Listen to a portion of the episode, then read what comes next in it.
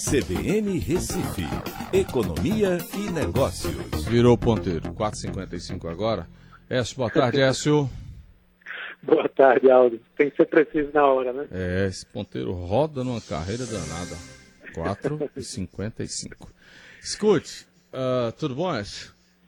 Tudo e... na correria de sempre, né? É, dentro do possível. Escute, em dois meses o país fecha aí mais de um milhão de vagas de trabalho.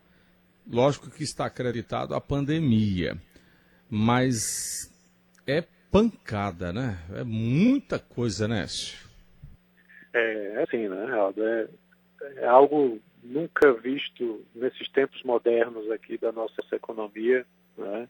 A série histórica aí de 29 anos nunca registrou algo do tipo para qualquer mês, né? como esse mês de abril né, onde a gente teve aí 860 mil é, empregos que foram destruídos. E no mês anterior, né, a gente teve também uma outra porrada, 240. Então, quando soma, a coisa fica feia. É, janeiro e fevereiro tinha sido positivo. Vale destacar que esses dados, esse ano ainda não tinham sido divulgados mês algum, né? É, porque as empresas não estavam fazendo a divulgação. Tinha problema com o E-Social também mas também depois do coronavírus a coisa ficou meio bagunçada. E aí eles reorganizaram, divulgaram esses dados, né, mostrando, inclusive, aí é, os setores, né, os piores setores, como era de se esperar, serviços e comércio.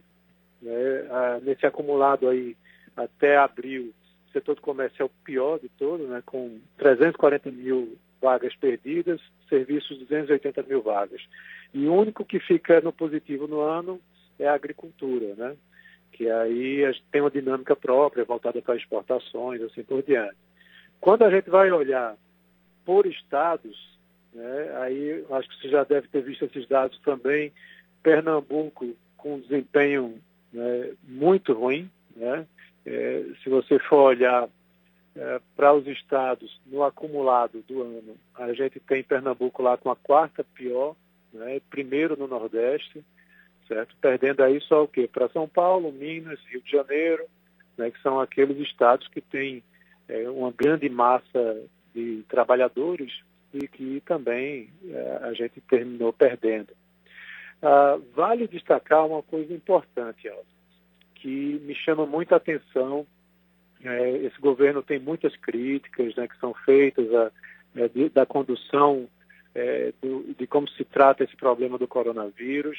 E existe um programa de manutenção de empregos que também foi divulgado hoje nessa mesma é, nessa mesma é, coletiva de imprensa, né, a partir do Ministério lá da, da Economia, é, onde eles divulgaram que foram preservados é, algo em torno de 8,1 milhão de empregos a situação poderia ter sido muito pior se a gente não tivesse aquele programa que foi adotado para é, suspensão dos contratos de trabalho ou redução né, na jornada de trabalho com corte de salário até 70%.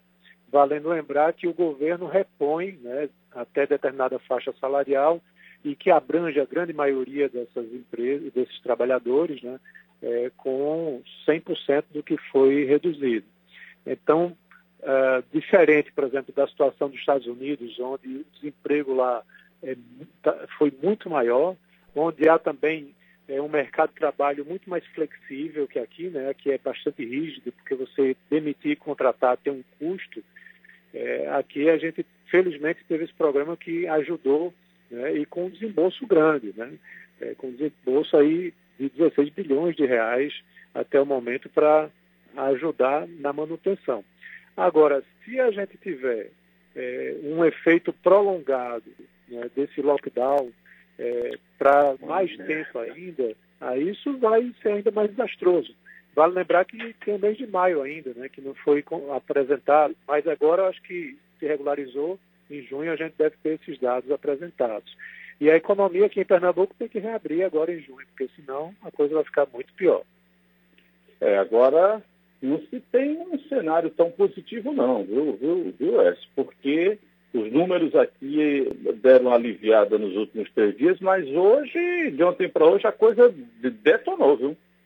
É, agora sim, as notícias da área de saúde são de que há uma certa eh, redução já do número de internamentos, né, do número de é, pessoas de, em UTI. Isso tem um, algo promissor no ar. Né? Há expectativas positivas em relação a isso. Tá? É, só mais um fato que eu preciso mencionar em relação a, a, aos empregos.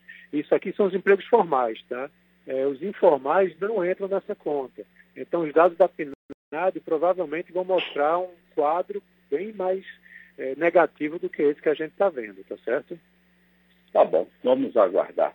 Écio, obrigado. E até amanhã, Écio. Abraço a todos, até amanhã. Economia e Negócios, na CBN Recife.